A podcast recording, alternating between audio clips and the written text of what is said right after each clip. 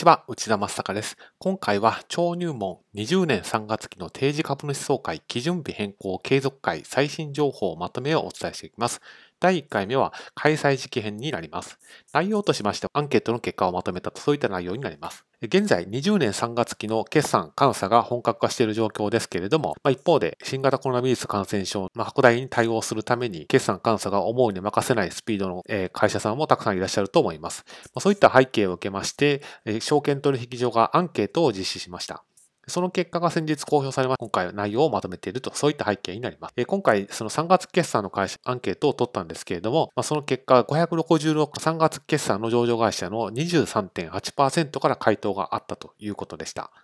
ですので、まあ、ほぼ4分の1に上る会社さんが回答をしているアンケートの結果だということがわかります。ですので、かなり信憑性が高いアンケート結果ということが言えると思います。で今回はまず開催時期についてまとめました。で例年3月期決算の会社は6月中定時株主総開催されるケースが多いんですけれども、まあ、今回はどうなったのかといったところになります。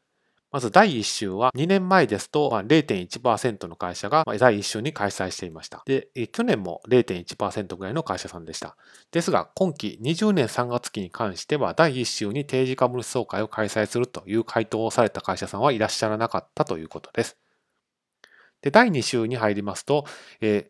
ー、2年前ですと3.2%の会社さんが、第2週に開催するというふうに回答されていました。ですが、前年度になりますと2.1%と低下しまして、今回の20年3月期に関しては0.5%の会社さんが第2週に開催というふうに回答されました。